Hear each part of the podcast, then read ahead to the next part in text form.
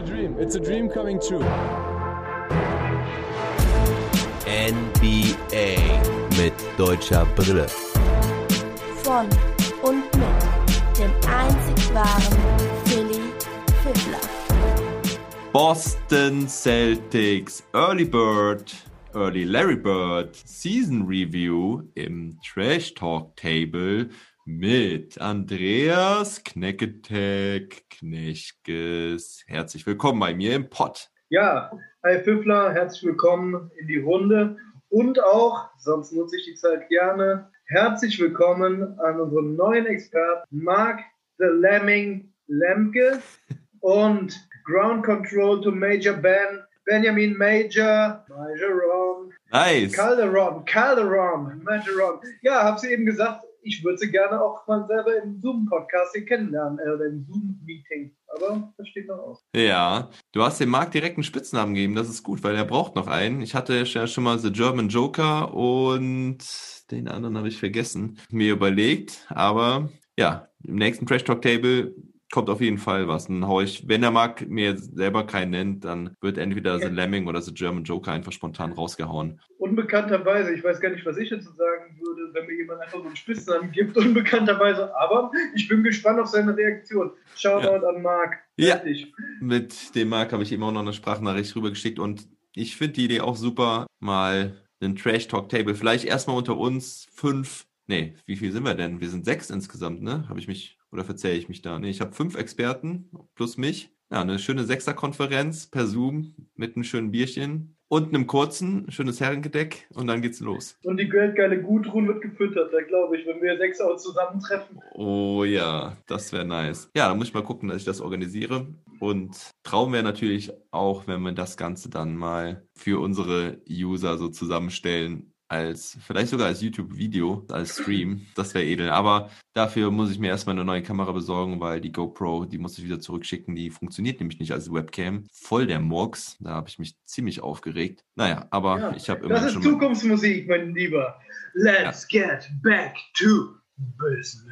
Genau. Jetzt erstmal Podcast, digital, virtuell und rein im Audio. Wir sehen uns, aber unsere Zuschauer werden uns nur hören. Und heute, wie ich schon gesagt habe, Early Larry Bird Boston Celtics Season Review. Die Celtics haben jetzt drei Spiele gemacht und ist natürlich viel zu früh eine Bewertung vorzunehmen für die Celtics Saison, aber wir machen es dennoch und wir haben so lange auf den Saisonstart, nee, so lange war es ja gar nicht, aber wir haben auf den Saisonstart hingefiebert und hatten unsere Predictions und unsere Analysen, Vorhersagen und Einschätzungen und die wollen wir natürlich jetzt ein bisschen Revue passieren lassen, indem wir die Celtics nach diesen drei Spielen schon bewerten. Kurze Agenda für heute. Die sieht so aus, also wir reden erstmal über den Saisonstart des Celtics allgemein, dann über die Rolle von Thais und seine Leistung bislang. Wie passt er in diese neue Mannschaft rein? Dann gucken wir ein bisschen in die Zukunft, wenn Kemba Walker wieder am Start sein sollte. Wie sieht dann die Starting Five aus, wenn er wieder zurück ist? Und am Ende gibt es noch einen kleinen Rookie Watch. Wie haben sich denn jetzt unsere Picks beziehungsweise unsere Rookies der Boston Celtics ins Team eingefunden? Alright? Alright, getreu dem Sinne, was kümmert mich meine Prediction von gestern? Legen wir los und gucken in die Zukunft. Super. Also, dann sag mir doch mal, wie hast du den Saisonstart der Celtics gesehen? Ja, nach drei Spielen ein Sieg, zwei Niederlagen stehen zu Buche. Wenig überraschend und ja, eigentlich verläuft alles so wie erwartet, keine großen Ausschläge. Vor allen Dingen vor dem Hintergrund, dass sie alles gegen Playoff-Teams oder wahrscheinlich, sehr wahrscheinlich zukünftige Playoff-Teams und mit den Milwaukee Bucks, Klammer auf, auch wenn die sehr rostig in die Saison starten, Klammer zu, ähm, und den Nets, zwei Teams, kleiner Spoiler, die ich an 1 und 2 wahrscheinlich am Ende der Saison im Osten sehen werde äh, Mhm. oder sehe, äh, gespielt haben. Dazu noch die Pacers, die waren ja auf, Au- knapp auf Augenhöhe mit den äh, Celtics, auch Boston hatte das äh, bessere Ende für sich Mhm. ähm, in den Playoffs. Aber ja, sie haben dann gegen die Milwaukee Bucks das erste Spiel direkt gewonnen. Da haben sie drei Viertel lang wirklich geil aufgezockt. Dann kam Mhm. natürlich auch gegen so ein Spitzenteam wie die Bucks, das heißt ein Einbruch, aber die Bucks kamen näher ran. Dann hat Tatum, das war ein mega geiler Wurf, schaut euch an, äh, über Janis hinweg. Also das war. Hat er den so gewollt mit Brett?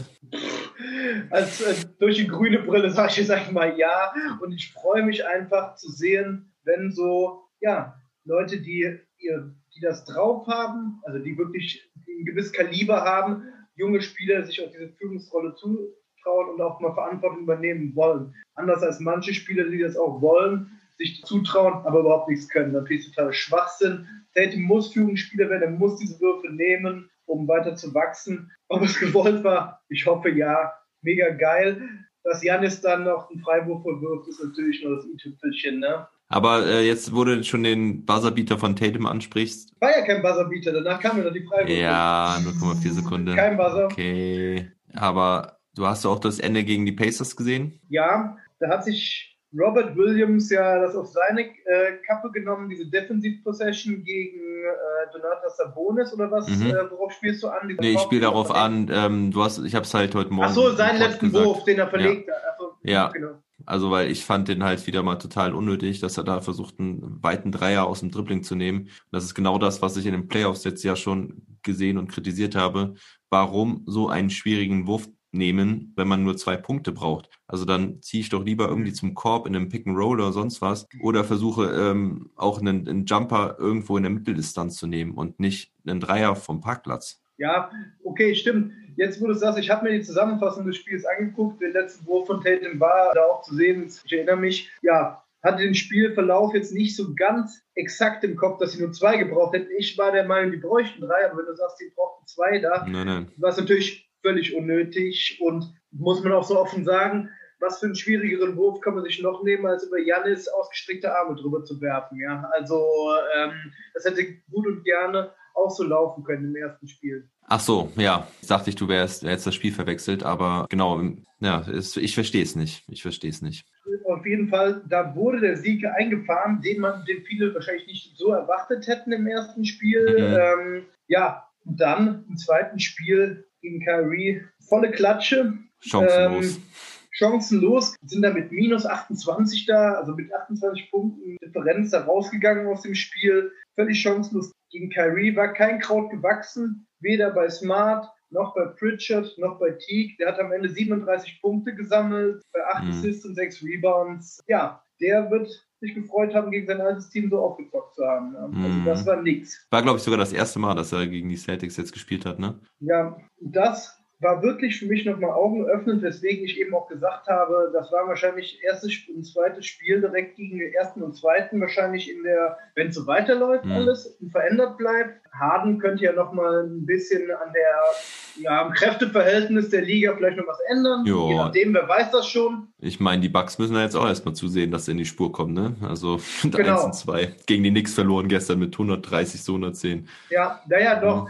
das sage ich ja, die sind mehr als rostig reingestattet. Trotzdem glaube ich an sie. Im Fußball hat man gesagt, in Arsen, Arsene Wenger damals von Arsenal, we trust, in Janis, we trust. Ähm, ich denke schon, allerdings würde ich sagen, dass die Nets dann jetzt Early, Larry Bird, Season, ja, ans Eins reinkommen und die Bucks vielleicht als zwei, aber Mhm. Sehe ich sie mit dem, äh, mit der Mannschaft nicht fallen. Hat, hat Ja. sich auch viel geändert im Supporting Cast von Janis, muss sich eingrooven. Also ich denke auch, gegen die, also gegen die Bucks haben sie gewonnen, glücklicherweise auch ein bisschen. Die Bucks waren noch nicht bereit für die Saison, sind sie vielleicht immer noch nicht ganz. Gegen die Nets waren sie chancenlos. Und gegen die Pacers fand ich es halt ein bisschen, ja, überflüssig. Das, das hätte man eigentlich auch gewinnen können, das Spiel. Whatever. definitiv. so, so steht's jetzt bei 1 und 2. Ja, wie fandst du Thais bisherige Leistung und ja, wie ist seine Rolle und sein Start in die Saison zu bewerten? Ja, gut, dass du das dritte Spiel mit den Pacers noch kurz ansprichst. Das war eigentlich ein recht knappes Spiel. Und dann sind sie im dritten Viertel, was letzte Saison so ihre Schwachstelle war, eingebrochen irgendwie. Das war letzte Saison häufiger der Fall. Dieses Mal haben sie, ähm, ja, diesmal war es das erste Mal die Saison, dass sie im dritten Viertel so eingebrochen sind. Dazu noch 18 Turnover, aber und davon fünf von Jason Tatum übrigens. Aber zu, zu Thais. Sonst war er bei seinem knapp Vorjahresspieldebut, trotz dass Tristan Thompson gekommen ist, hat er gestartet, alle Mhm. Spiele bislang, war bei seinen ungefähr 23, 22 Minuten. Mhm. Auf einmal in diesem engen Spiel, auf einmal 15 Minuten nur noch, auch Tristan Thompson nur bei knapp 15 Minuten. Und Mhm. auf einmal kommen da Grant und Robert Williams so Anführungsstrichen aus dem Nichts. Und das wird nochmal auch interessant sein, mittelfristig. Mhm. Ne, ein Spiel, wie die beiden sich weiterentwickelt haben, weil gute Ansätze, gutes Potenzial zeigen sie und wie sich da Thais Rolle vielleicht langfristig verändern soll. Nicht überreagieren, ein Mhm. Spiel, aber Thais ist auch wackelig in die Saison reingekommen. Klammer Ja. auf, kleine Stichprobe und da steht über allem Klammer zu. Ja, und dabei muss man aber auch noch sagen, dass Tristan Thompson ja noch eine Minutenlimitierung hat aufgrund seiner Verletzung in der Preseason, die er da mitgenommen hat in die Saison. Und das könnte sich ja nochmal negativer auswirken für Daniel Theiss, wenn es um die Minutenverteilung geht, mittelfristig. Aber ich will auch nichts Ja.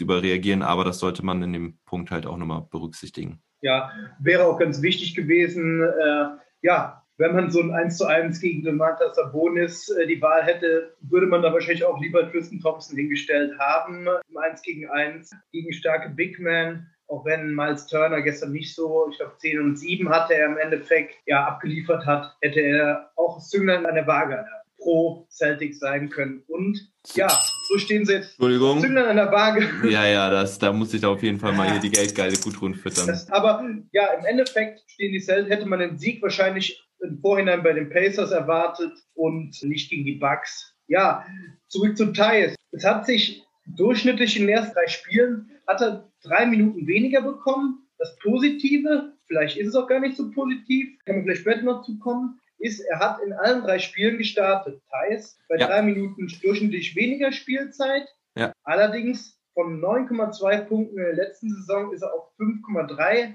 bis dato abgeflacht, von 6,6 Rebounds auf 4,0 und ja, bei Assists hat er leicht zugelegt auf knapp 2 von 1,7, aber auch knapp nur die Hälfte der Blocks aufgelegt. Ja. Holpriger Start, war aber auch größtenteils mit, äh, teilweise mit Tristan Thompson gemeinsam auf dem Feld und dann Mhm. augenscheinbar bei mir so, er wurde ganz oft in der linken Ecke geparkt für den Dreier. Ja. Und den hat er leider Gottes nicht gut getroffen. Ja, genau so sehe ich es auch. Also die beiden haben ja jetzt immer gestartet auch miteinander, das was Ja. ich schon sehr weird fand. Also dass sie mal zeitweise zusammen agieren, okay, ja, aber dass sie jetzt die ganze Zeit zusammen starten und ich glaube auch, das wird noch weiterhin so passieren, sehe ich halt wirklich ziemlich kritisch, denn wie du schon sagst, offensiv hast du dann zwei nicht gut werfende Bigs. Das kannst du dir eigentlich nicht mehr erlauben in der heutigen NBA. Thais Stärken werden durch Thompsons Präsenz auch etwas kannibalisiert, denn Thais ist eigentlich derjenige, der gut den Pick stellen kann, oben an der Birne, dann hart abrollen kann in die Zone. Das kann er aber jetzt nicht, weil in der Zone meistens Thompson hängt oder ne, oben Mhm. äh, fürs Pick and Roll. Und wie du sagst, er wird dann in der Ecke geparkt für den Corner Three, Ja. wo er aber auch nicht die große Gefahr ausstrahlt. Das heißt, die Nee. Defense kann sich trotzdem ein bisschen zusammenziehen. Und in einigen Spielen, ich weiß gar nicht mehr, was, ob das gegen die Nets dann war, wie oft dann Tristan Thompson irgendwie mit dem Ball zum Korb gezogen ist, was halt ja überhaupt nicht das richtige Mittel ist. Ne? Also das sehe ich problematisch und das siehst du halt dann auch an den Zahlen von Daniel Theiss. Ja, definitiv. Allein auch schon zu seiner Wurfverteilung. Grundsätzlich nimmt er weniger Würfe als letztes Jahr, also Wurfversuche von Mhm. 6,6 auf 5,3. Allerdings von 1,5 Dreierversuchen im letzten Jahr, das hat sich jetzt mehr als verdoppelt auf 3,3 Mhm. Dreierversuche. Und seine Zweipunktversuche sind von 5,1 Versuche durchschnittlich auf 2,0 Versuche runtergegangen. Mm, naja, Also das, das ist- das zeigt ja auch, wo äh, welche Stellen im Spielfeld er zu finden ist. Dreipunktwürfe, 20 Prozent bislang, kleine Stichprobe, äh, das ist wenig aussagekräftig. Bislang hat es jede Saison über 30 Prozent geschafft. Da kann man nicht viel daraus ableiten, aber trägt natürlich mit dazu bei, dass er aktuell bei 5,3 Punkten statt 9,2 wie in der letzten Saison steht. Ich finde es auch nicht optimal. Ja, und das ist das äh, Offensive und defensiv finde ich das aber okay. Also defensiv, die beiden ist natürlich einfach erstmal stark, weil es beides gute Defender sind. Thais spielt auch da eher den Verteidiger am Perimeter, also nicht unterm Korb. Und das kann er eigentlich auch, wobei das halt auch nicht ideal ist. Ne? Vor allen Dingen, wenn du dann so gegen Teams spielst. Ich habe jetzt die Wizards natürlich auch häufig geguckt. Die spielen halt mit vier Guards. Ne? Die spielen irgendwie mit, ja, mit, mit Westbrook, Beal, Bonga und weiß nicht, Ish Smith oder ähm. Jerome Robinson. Ja, Afdia ist ja noch äh, relativ groß, aber die spielen halt wirklich mit vier kleinen, flinken Leuten und das ist natürlich dann auch nicht das Optimale. Matchup für Thais. Der kann das übernehmen, ja. Jetzt blockt bei Thais gegen Trey und so weiter. Aber ist natürlich nicht die Idealverteidigung gegen so einen schnellen Guard. Also defensiv funktioniert es ganz gut. Man muss aber auch, finde ich, dazu sagen, dass man schon auch gesehen hat, dass sie dann oftmals auch gleich agieren. Das ist dann natürlich so ein bisschen im Blut. Ne? Beide agieren dann als Help Defender, kommen dann dazu, machen zu und draußen bleiben die Leute dann frei stehen. Der Dreier fällt mhm. rein. Also ich finde es insgesamt überhaupt nicht optimal und ich hoffe, dass wir das mittel- ja. bis langfristig nicht so weitersehen. Aber man muss natürlich auch sagen, die Alternativen sind im Moment ein bisschen rar. Ja, also noch dazu muss ich sagen, zum Beispiel gegen Brooklyn Nets haben sowohl Thompson als auch Thais richtig früh Fouls gesammelt. War und Thais haben uns SMS hin und her geschickt. Mhm. Äh, continues. Ähm, ja, und ich hatte letztens noch Tristan Thompson im Vergleich zu Thais noch gelobt, dass er so wenig Foul zieht. Da hat er recht schnell ein paar gesammelt gegen die Nets. Ich finde es auch nicht optimal, aber in Anbetracht der Gesamtsituation, jetzt wo Kemba nicht da ist, finde ich es noch find ich's okay. Allerdings hoffe ich, dass Thais persönlich unter der Gesamtkadersituation nicht leidet. Äh, Stichwort das, was ich eben gesagt habe, dass seine Spielzeit runtergegangen ist in dem einen Spiel zugunsten der beiden Williams, Robert und Grant Williams. Mhm. Natürlich hatte Thompson auch eine Minutenregulierung, was den beiden auch in die Karten gespielt hat.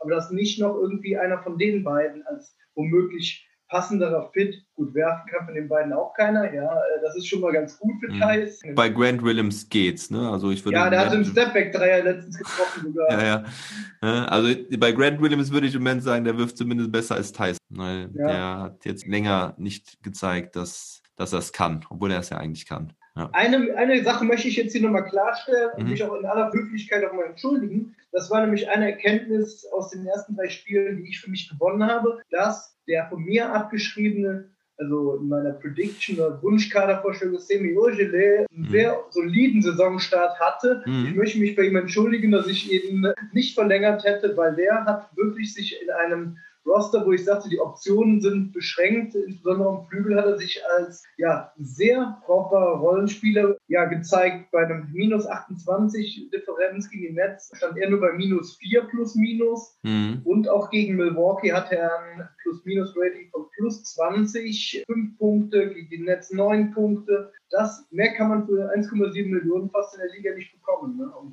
also nochmal ein dickes Sorry in seine Richtung. Da kam ich jetzt gerade nochmal drauf. Weil, ja. ja. weil wir von fehlenden Optionen noch gesprochen haben. Ja, also bei OJD habe ich tatsächlich auch an dich gedacht. Der hat mir wirklich ganz gut gefallen für ja. sein, ja, sein Gehalt und sein, sein Standing. Also da können die Celtics auf jeden Fall froh sein, dass sie ihn behalten haben. Basketball Reference, Spitzname Muscle Jesus.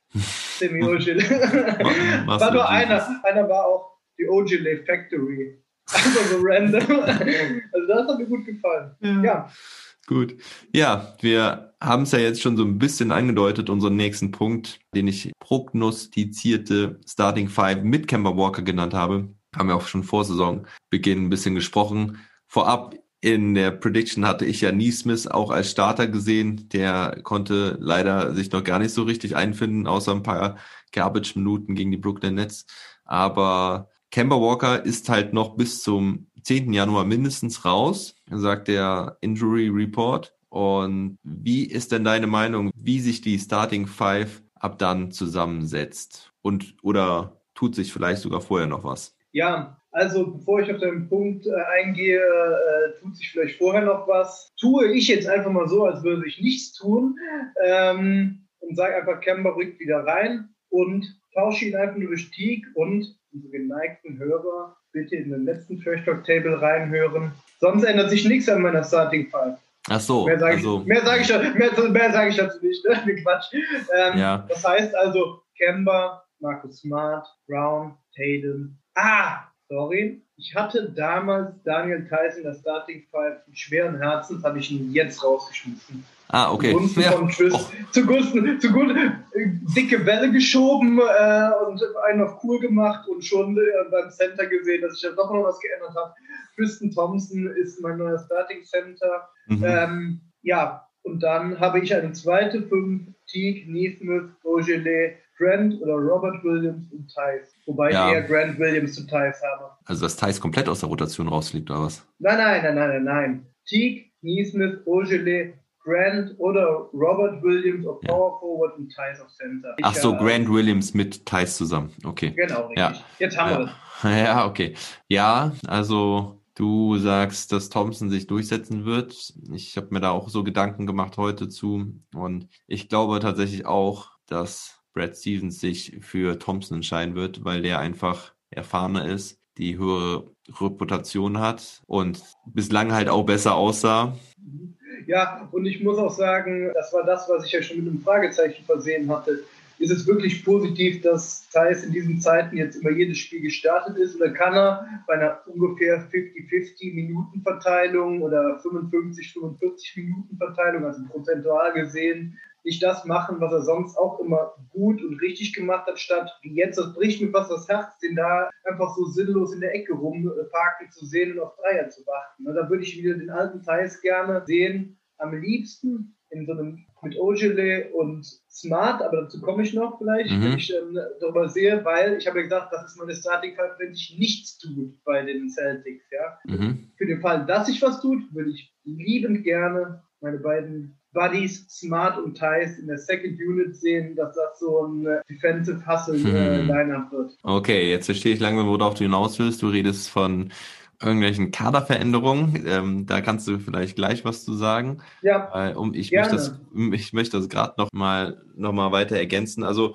ich glaube halt, dass Stevens halt wirklich auf Thompson setzen wird. Vielleicht bin ich da auch einfach nur skeptisch. Vielleicht bist du auch einfach nur ein bisschen skeptisch, weil ich hoffe eigentlich, dass Thais doch wieder seinen alten Starting-Spot bekommt ohne Thompson. Denn ich sehe halt Thais nur in der Ecke rumhungern, weil halt Thompson mit auf dem Feld steht. Und wenn Thompson von der Bank kommen sollte, dann, ähm, dann wird auch Thais Spiel wieder besser sein.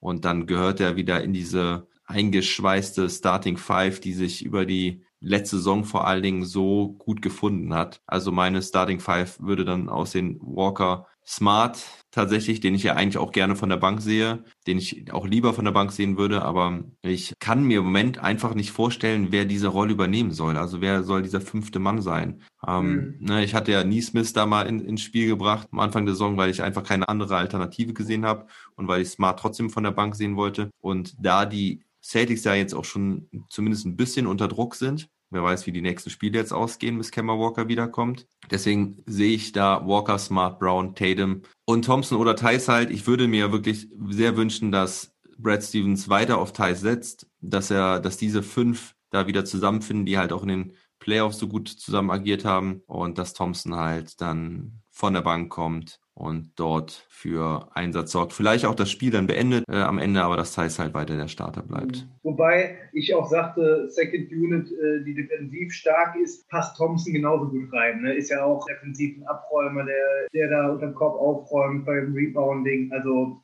ne, ein de äh, defensiv starke Second Unit, zweite Reihe, kann man auch mit Thompson und Smart durchaus stellen. Das ist durchaus respektabel. Also es bleibt auf jeden Fall spannend bei den Celtics. Wie eigentlich erwartet, kein einfacher Saisonstart für die Jungs. Mhm. Ähm, schau mal, wie sie jetzt, sich jetzt so zusammenfinden. Ja, okay. Und dann, Aber keinen Grund, den Panikknopf zu drücken bei dem Saisonstart. Das war klar, dass es nicht einfach werden würde. Und ja, also ich denke, die werden so langsam Kurs auf die Playoffs dann setzen nach und nach, wenn der Spielplan sich angleicht und Kemba zurückkommt. Also ja. also hast du keinen Panik-Trade jetzt im Portfolio. Was hast du dir denn ausgedacht? Bin Jetzt gespannt. könnten, die, jetzt könnten unsere geneigten Zuhörer, wenn sie Zuschauer werden, sehen, wie ich mir die Hände reibe, weil ich habe kleineren Transaktionen mitgebracht. Ich hoffe nur Zwei- nicht, dass es um James Harden geht. Alles andere ist mir Doch, egal. doch, doch. Oh. Doch, natürlich. Unter anderem, aber ich werde das Ganze kurz abfrühstücken. Ich fange mal an, um deine Laune wieder, wenn ich jetzt hätte sehen können, wie du so im äh, Bürostuhl da zusammensinkst, verzweifelt mit James Harden, werde ich dich erstmal wieder so ein bisschen auf romantische Gefühle bringen. Oh, Und zwar, Maxi Kleber. ich- Maxi Kleber Nee. mit Daniel Theiss. nee, nee, Nein. ich möchte einfach, dass, wie ich das letzte Mal gesagt habe, ohne äh, Einblick in die äh, Vertragsstrukturen da im im Speziellen zu haben, Entschuldigung, dass die Celtics einfach ein paar von ihren kleinen Schrottguards waven, ja, äh, Mhm. wegschicken. Das einzige Mal, dass äh, Carson Edwards und Tremont Waters diese Saison drei Minuten gesehen haben. Das war gegen die Nets, ja. Aber Javonte Green ist zum Beispiel ein anderer, der ist noch nicht mal jung, habe ich heute gesehen, mit 27 Jahren. 1,5 Millionen steht er in den Büchern. Ähm, das wäre mein erstes Waving-Opfer sozusagen. Mhm. Und dafür, der Boston Globe hat es verkündet, hat es mal so gemutmaßt oder einfach mal so als Love Story in den Raum geschmissen, Jetzt wenn kommt's. er denn wollen würde. Isaiah Thomas da, zurück. Ah, okay. 12,12 ja. Punkte letztes Jahr von der Bank. Defensiv ist er eine Katastrophe. Ja, das aber ist das im Problem. Vergleich, im Vergleich zu den anderen der ist 1,75. Diese anderen Guards, die da rumturnen, sind auch nicht viel größer. Natürlich zeigen die wahrscheinlich ein bisschen mehr Einsatz, weil sie jung sind. Aber keiner von den Jungs ist in der Lage, glaube ich, so zu scoren in der Regular Season. Der wird keine Minuten in den Playoffs sehen, wird aber auch keiner von den anderen sehen. Ja? ja? Und deshalb denke ich, in manchen Spielen in der Regular Season kann es dann vielleicht das Zünglein an der Waage haben, wenn du noch mal so 10 Punkte oder 9 Punkte von einem bekommst wie Isaiah Thomas, noch dazu, ja, hätte ich beinahe gesagt Hometown Hero, weil äh, du weißt ja selber, was er für eine Stellung in Boston da genießt, genossen hat bis zu seinem unrühmlichen Abschied, ja. ja. Das war unsäglich und kann den Unterschied machen, ob du am Ende auf Platz 5 einläufst oder auf Platz 4 oder auf Platz 6 oder auf Platz 5, weil ich mhm. denke, so zwischen 3 bis 6 würde es sich für die Boston Celtics am Ende abspielen oder 3 bis 5, ja. Ja.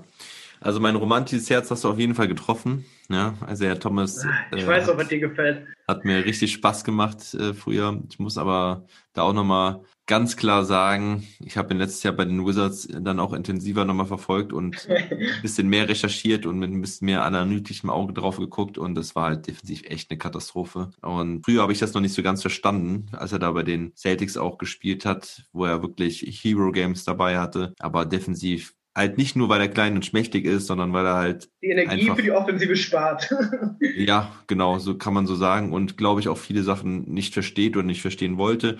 Oder man muss auch sagen, bei den Wizards vielleicht halt auch nicht so mit so viel Einsatz gespielt hat, weil die Wizards jetzt auch nicht gerade um eine Championship gespielt haben. Ich fände geil, einerseits halt, wie gesagt, so rein emotional, sachlich, fachlich, aber würde ich davon abraten, weil, weil es auch ein ein Risiko wiederum ist, weißt du? Weil wenn du jetzt Thomas wieder zurückholst und er dann ganz out of shape ist und dann auch wieder nichts reißt, dann zieht das das vielleicht auch irgendwie wieder die Stimmung runter, ob von ihm mhm. selber, von dem Team dann vielleicht auch. Also ich sehe Isaiah Thomas einfach nicht mehr in einem kompetitiven Umfeld, wenn man es vielleicht so nennen will. Also, also wo siehst er, du ihn in China. ja. ja, ja, Ich sehe ihn in China oder bei irgendeinem Team, was eher am Tanken ist, wo es um nichts geht. Ich glaube, wenn er, wenn wirklich Leistung gefragt ist und auch eine gewisse Stabilität im Team bedeutet dann halt auch defensiv, dann äh, kann ich es mir tatsächlich im Moment leider nicht vorstellen. Ja. Aber wie gesagt, also der Thomas geiler Player und wenn er dann kommt, würde ich es trotzdem feiern. Ich glaube nur halt nicht, dass ja. Brad Stevens sich darauf einlassen wird. Nee, aber ich denke, das wäre halt wirklich, wenn ich diese ganzen äh, Schießbudenfiguren da sehe, wie äh, Carsten Edwards, Truman Waters, so gute Ansätze, die zeigen würden, ja, ne, also das, was die offensiv leisten, kann er auch. Ähm, ja, kleine Veränderungen, viel Good Story. Habe ich einfach mal mitgebracht. Ja, ja, ist auch auf, schön. Auf Zuruf, auf Zuruf der Boston Globe. ähm, Was hast du noch? Bevor ich dich jetzt äh, zu guter Letzt im Bürostuhl zusammensacken lasse, ähm, habe ich noch zwei ordentliche ja, Verwendungen für die Trade Exception nochmal nachgeguckt. Mhm. Äh, die Namen hatte ich das letzte Mal auch schon genannt, glaube ich. Zumindest einen davon bin ich mir sicher. Und habe ich mir zwei Moves ausgeguckt, die Smart wieder in die zweite 5 befördert, indem sie einfach eingesetzt wird, um das einfach kurz und knapp zu halten. Einerseits habe ich mir da Aaron Gordon nochmal äh, ausgepackt, der dann auf der 4 starten könnte, seine eigentlichen, ja, das heißt angestammten, aber seiner favorisierten Position. Bei den ähm, Orlando Magic ist er da quasi immer als Flügelspieler, wird er da immer eingesetzt oder häufig. Mhm. Ähm, würde Smart dann die zweite 5 versetzen, mhm. ist ein Spieler, der durchaus eine solide Starting Five seinen Platz hat mit seiner Athletik. Mhm. Seine Wurfauswahl ist fragwürdig, aber auf jeden Fall würde das Smart in die zweite Fünf befördern, würde eine gute Power Forward ähm, zum Celtic bringen. Und ja, er war auch vor Jahren mal, war er mal All-Star-Fiffler? Aaron Gordon? Nein. Noch der war beim, beim, bei der All-Star Night, hat er äh, wiederholten Male nicht den Dunking Contest gewonnen. Aber, stimmt, da fällt mir gerade was dazu ein. Und er ist aber der einzige Spieler, der im Rahmen des Dunking Contest über Taco Fall drüber gedankt hat. Genau. Äh, ja, da kann er dann im Training demnächst häufiger machen, wenn er bei den Celtics ist. Also ganz kurz an der Stelle muss ich da meine Meinung nochmal loswerden, weil ich es, glaube ich, im Podcast noch nie gesagt habe, dass Aaron Gordon nicht ein einziges Mal den Dunk-Contest gewonnen hat, ist eine absolute Frechheit. Also was da Dwayne Wade und Koda sich in der Jury geleistet haben, absolute Frechheit. Also der war sowas von besser bei beiden Dunk-Contests, wo er nur Zweiter geworden ist. Also ich kann seine, seinen Frust und seine Aggression da vollkommen nachvollziehen, weil das war einfach ja eine richtig miese Jurybewertung. Also der hat da Dunks abgeliefert, die waren unnormal. Und der hat was richtig Gutes da gemacht, was Kreatives gehabt. Weißt du, einfach diese Idee dann zu haben, das irgendwie da spontan ihn da auf, auf, aufs Feld zu holen und dann wirklich über ihn zu danken.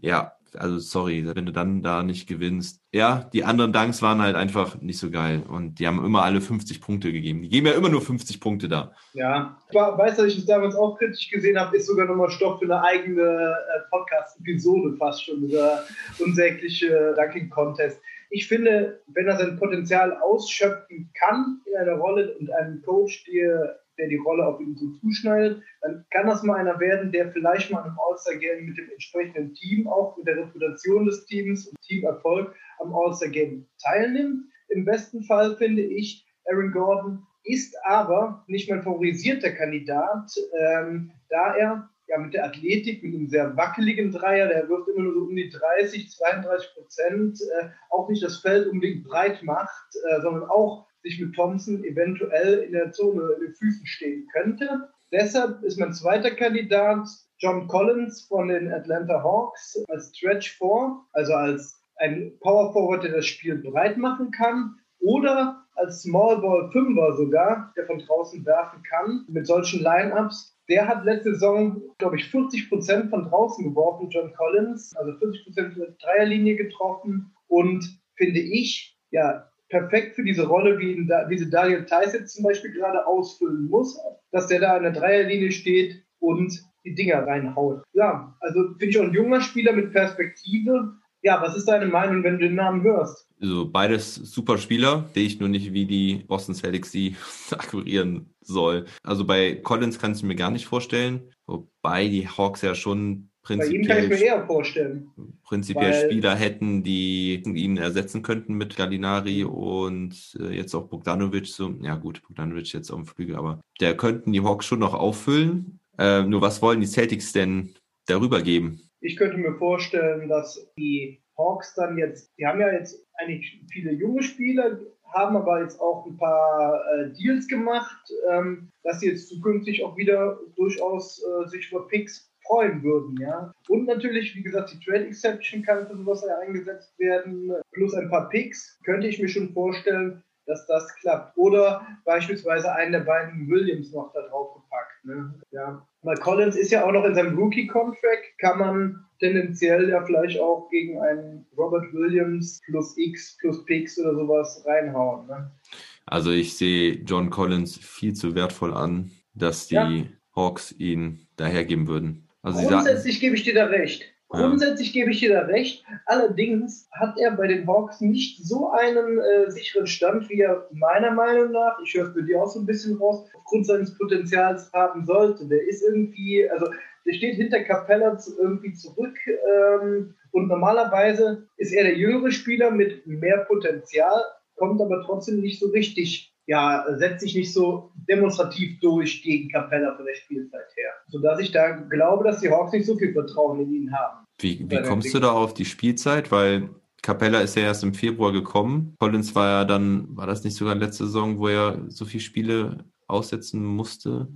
Wegen irgendwie einer Zahnpasta mit irgendwelchen Mittelchen drin oder sowas. Okay, also jetzt muss ich das Ganze erstmal nochmal aufdröseln. Aaron Gordon, erstmal erstmal krass, wusste ich gar nicht, dass er letztes Jahr so schlecht von der Dreierlinie geworfen hatte. Weil da habe ich heute mal kurz reingeguckt. Ja, aber da war ja eigentlich mal auf einem ganz soliden Weg mit 33,6 äh, und 34,9 Prozent. Und letztes Jahr nur 30,8 Prozent. Dieses Jahr jetzt auch nicht gut gestartet mit der Dreierquote. Und aber die Dreierquote war ganz gut. Es schien so, als würde ich immer so viel Unsinn machen im ersten Spiel. Ja. Dreierquote war ordentlich. Ja, wobei gegenüber das hat er, glaube ich, gestern auch nur vier Punkte gehabt. Und bei John Collins, krass, wusste ich gar nicht, dass er so eine gute Quote hat. Letztes Jahr sogar 40 Prozent geworfen in den 41 ja, ja. Spielen. Dann gut, ja, jetzt auch, nur drei. Viele Versuche, ja. Jetzt ja 3,6 Versuche. Aber wie kommst du darauf, dass er hinten hinter Capella abstinkt? Ich meine, ähm, Collins hat einen Starterplatz versprochen bekommen. Ist der gestanden? Wie viele Spiele hat er denn jetzt gestartet? Hat ja, gut, das waren jetzt zwei Spiele, ne? Aber er ist erst der designierte Starter hatte, bei den Atlanta Hawks. Hatte, hatte die beiden Spiele gestartet? Ja, ja.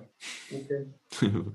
ja. Muss ich auch so, muss ich auch so ehrlich sagen, kleiner, äh, kleiner Querhörer bei Gut Next. Okay. Dass er, dass er, also bei deren Season Preview schien das der größte Trade-Kandidat bei denen zu sein. Also bei, so bei den Hawks? Ja, ja, ja, okay, ja. Ist ja, kann ja auch sein. Also, ne, ich habe halt andere Quellen gehört und da hieß es immer ganz klar, Collins ist großer Bestandteil der, der Zukunft.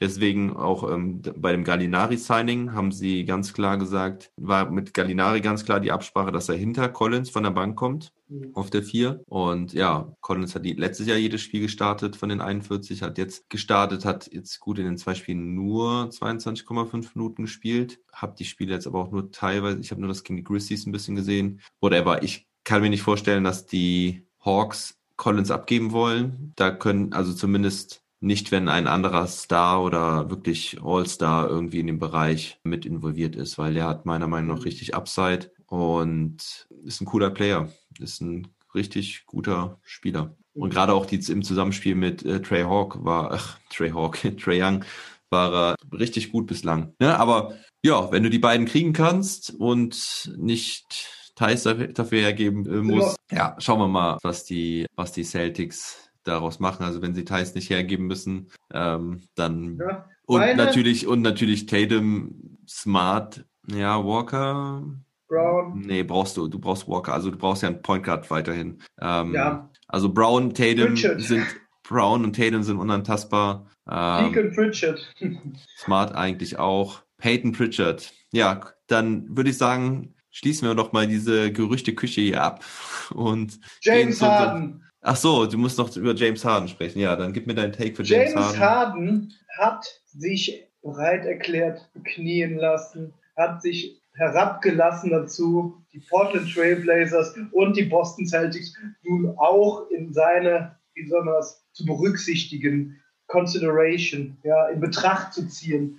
Also ich kann dazu nur so, so eins sagen, ich hoffe, dass die Rockets einfach James Harden zu den Knicks traden und Weil was der da mittlerweile für eine äh, Geschichte abzieht, weiß nicht, habe ich keinen Bock. Aber ich bin eh kein Harden-Fan, sage ich gleich, okay. Ja, alle Harden-Fans, tut mir leid. Ich habe nicht die beste Meinung über James Harden. Absolut begnadeter Spieler, auf jeden Fall, macht sein Team aber nicht und seine Mitspieler aber nicht besser. Das ist meine Meinung. Ja. Und wäre meiner Meinung nach Gift für die Boston Celtics. Also es gibt für mich nur Top oder Flop, aber eigentlich ist es noch krasser. Ich kann mir vorstellen, zu 20 Prozent, dass es richtig, richtig geil werden würde und zu 80 Prozent, dass es richtig, richtig scheiße werden würde. Aber so, wenn ich mir das so vorstelle, wenn ich mir den Kader angucke, dann kann ich mit dem Kader, und da waren wir uns eigentlich jetzt so durchgängig fast einig, wenn da nicht viel passiert, dann wird, ist das kein Contender. Ne?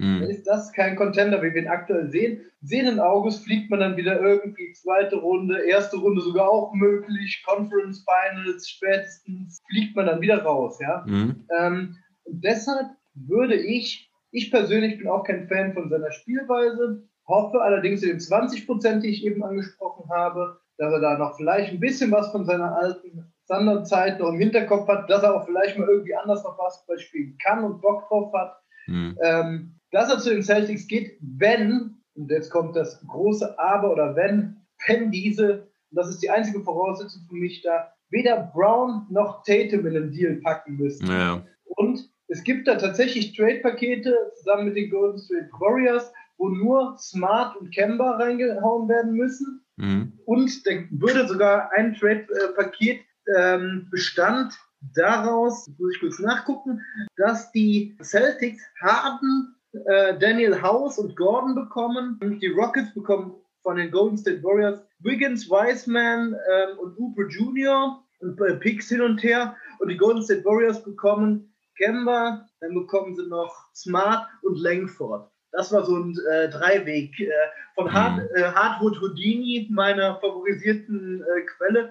Und, das will ich jetzt nicht der Komplexität wegen sprengen, es gibt sogar ein Vier-Team-Trade, ist möglich. Den fand ich aber so völlig unrealistisch, in dem die Celtics im Endeffekt, wenn man da alles hin und her geschoben hat, ähm, sogar Miles Turner und James Harden haben könnten. Das wäre natürlich ein Traum-Szenario. Ich hatte im letzten Trash Talk Table ja auch gesagt, dass ich statt Tristan Thompson damals gerne den Hayward Trade zu den ähm, Pacers gesehen hätte, im Endeffekt, Mhm. ähm, wo Miles Und- Turner die Seiten gewechselt Ja. hätte. Ähm, das wäre in diesem Vier-Team-Trade, könnt ihr euch mal unter Hardwood Houdini mal durchlesen. Ich will jetzt nicht die ganzen Namen da rumschmeißen. Ein Vier-Team-Trade wäre möglich, der den Celtics Harden und Miles Turner beschert. Und dafür müssten sie auch nur äh, weiterhin Kemba, Smart und noch irgendwie Picks und äh, einer von den Jungen noch abgeben. Mhm. Finde ich interessant, wenn man dafür nicht Tatum und oder Brown abgeben muss. Leider Gottes in diesen Trade-Gerüchten und äh, Szenarien denke ich wieder an den letzten Trash Talk Table zurück, wo ich gesagt habe, im, was war die Kategorie, im, was für die krasse Überraschung der Saison oder sowas, oder dann werden wir Daniel äh,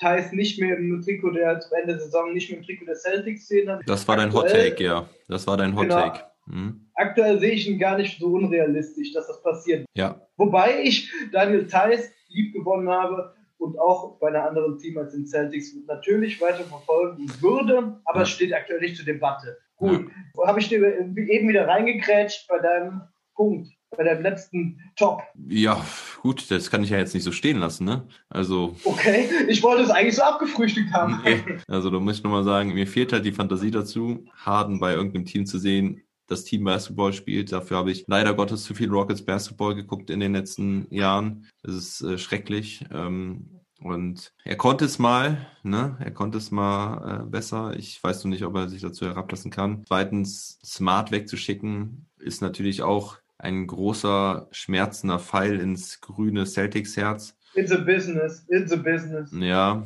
okay. Ich Sagt mein, man halt immer so schön. ich mein, Tatum und Brown sind auf jeden Fall die wichtige Achse. Kronjuwelen. Wojnarowski hat ja auch öfters jetzt schon berichtet, dass ein Trade um Harden eigentlich nur ein Three-Team-Deal sein könnte. Deswegen geht das auch einher mit dem, was du da für Szenarien aufzeigst. Die Golden State Warriors äh, hat er letztens nochmal genannt als wirklich potenziellen Kandidaten, weil die auch einen ziemlich guten Pick haben. Was ist das? Ich glaube, es ist ein Timberwolves-Pick, glaube ich. Ja, whatever. Ja, ich bin gespannt, was da mit Harden passiert. Gut. Auch trotz der Niederlage gegen die Charlotte Hornets jetzt der Netz, sehe ich nämlich nicht, warum Brooklyn das machen sollte. Mit Levert, mit Dinwiddie, die sind in der Spitze als auch in der Breite richtig gut besetzt. Ähm, in der NBA hat man schon viele Moves gesehen, aber ich sehe jetzt aktuell die Brooklyn äh, Nets, die auch natürlich im erlauchten Kreis von Hardens Favoriten aufgetaucht sind. Hm. Die sehe ich aktuell keinen Move mehr machen. Die können, alle- also die haben allen Grund zufrieden mit ihrem Team. Ich jetzt zu sein.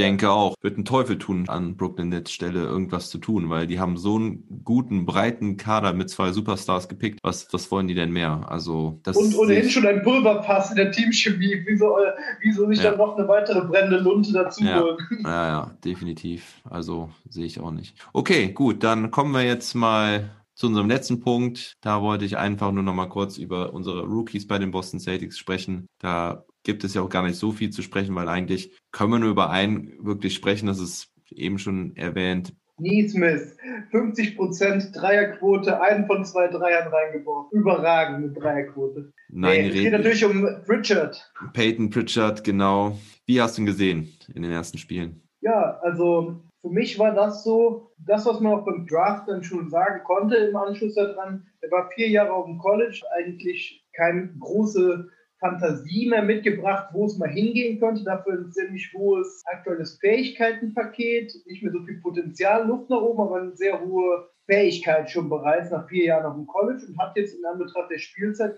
das gezeigt, auch am oberen Level gezeigt eigentlich, was man von ihm erwarten konnte. Er hat auch defensiv mit Steals ähm, seinen Beitrag geleistet, allerdings auch für einen, nach trotz vier Jahre College Rookie Point Guard, auch ein paar Scheißentscheidungen dann getroffen. Ne? Lehrgeld bezahlen müssen, fand ich aber erfrischend. Die Spielweise ist gut reingekommen und fand ich ein super Backup Point Guard in der aktuellen Situation. Ne? Das ist natürlich nicht der Backup Point Guard, den sich ein Playoff Team Schrägstrich möchte gern Contender, weiß ich nicht, wie man es nennen soll, unbedingt als Backup wünscht als ersten Mann von der Bank. Aber das ist ein Mann, den man reinschmeißen kann, und der seine Leistung bringt. Genau das, was sich die Celtics in der Draft nach von ihm erwartet haben, denke ich. Ja, also ich war auch sehr positiv überrascht, hatte ihn vorher gar nicht so auf dem Zettel beim Draft, aber er hat mich jetzt echt ziemlich überzeugt in den Spielen, auch in der Preseason schon, wie du schon sagst, sehr erfrischend. Ähm, hat letztes Spiel jetzt fünf von fünf getroffen, alle seine drei Dreier, wirkt wirklich sehr NBA-ready, ja, vier Jahre am College, das gibt's auch nicht mehr so häufig. Jetzt gerade, wo Kemba fehlt, kann er sich beweisen. Teague hatte ja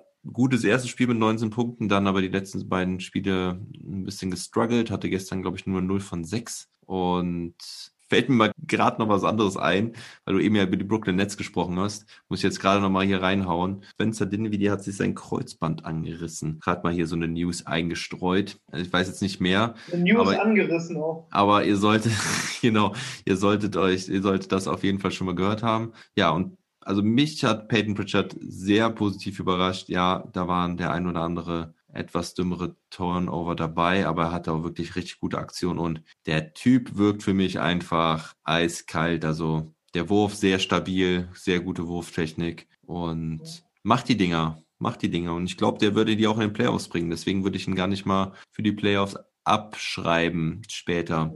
Ne? Für ein paar Minuten nicht konsequent. Solche Spieler machen einfach Spaß und irgendwie sind sie so der lebende Gegenbeweis, dass man auch manche Picks mal in Anführungsstrichen sicher investieren sollte. Für Leute, die längere Zeit am College waren, da auch mhm. längere Zeit kontinuierlich trainiert haben und lassen die Fantasie irgendwie so ein bisschen dahin gehen, wie gut das Niveau der Rookies wäre, wenn alle Rookies vier Jahre und auch die Top-Athleten ja. vom College wären, ne? wo sie wirklich an ihren ja. Fähigkeiten feilen können. Natürlich ist das wieder so ein äh, schwachsinniges Szenario, aber in der NBA hast du ja kaum Zeit zu trainieren in der Saison. Ja, aber das Problem sehe ich da einfach bei solchen Stars wie ja, keine Ahnung. LeBron, äh, LeBron James, ja. Also, ich meine, gut, der war jetzt, Hörer ich meine, er war jetzt gar nicht am College, aber es gibt genügend Spieler, also die wirklich so gut sind, ähm, die haben einfach keine Competition mehr nach einem Jahr am College. Also ja, das wird spannend, aber wie sich das jetzt entwickelt. Eventuell überlegen sie ja jetzt auch wieder diese College-Regeln wieder abzuschaffen, dass man doch direkt wieder von der Highschool in die NBA wechseln kann. Naja, aber zurück zu Neesmith und Pritchard, den Rookies der Boston Celtics. Also Pritchard sehr erfrischend. Wir können gespannt sein. Er wird jetzt nochmal seine Chance haben, solange Kemba fehlt, ähm, sich nochmal zu beweisen. Und ich könnte mir vorstellen, dass er sogar Teague den Rang abläuft, äh, so ein bisschen zumindest. Und ja, Aaron Neesmith leider ein bisschen wenig gesehen, hatte einen Airball und einen äh, Dreier, den er dann aber sehr souverän getroffen hat. Ist aber sonst nicht groß in Erscheinung getreten in dem Spiel gegen die ja. Brooklyn Nets. Ich denke, ich denke, äh, Pritchard konnte dann von der Verletzung natürlich von Kemba profitieren, sonst hätten wir ihn auch beileibe nicht so viel gesehen.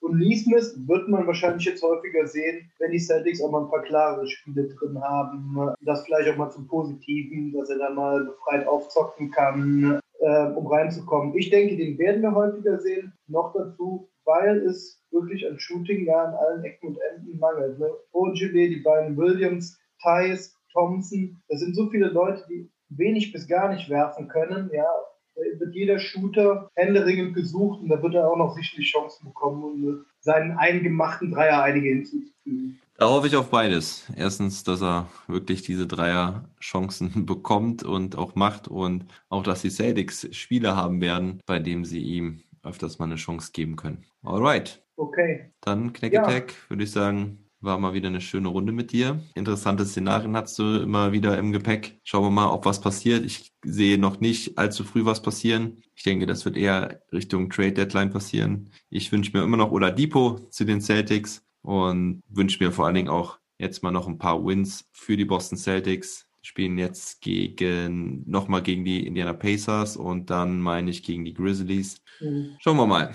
Connect ja, unseren Hörern von meiner Seite auch einen guten Start ins neue Jahr, dass wir uns mhm. da wohl auch alle miteinander wiederhören. Dann will ich auch wieder schöne neue Stories im Gepäck haben, schöne Traumschlösser aufbauen mit euch, euch zum Träumen und Fantasieren durch die grüne und schwarz-rot-goldene Brille anregen. Und ja, das Wichtigste in den Zeiten ist Gesundheit, mein Lieber. Jo, der letzte Trash Talk Table 2020 endet damit an dieser Stelle und wir sehen uns frisch und munter und natürlich gesund, wie du schon sagst, Ende Januar 21 wieder. Du hast das letzte Wort. Never stop ballin'.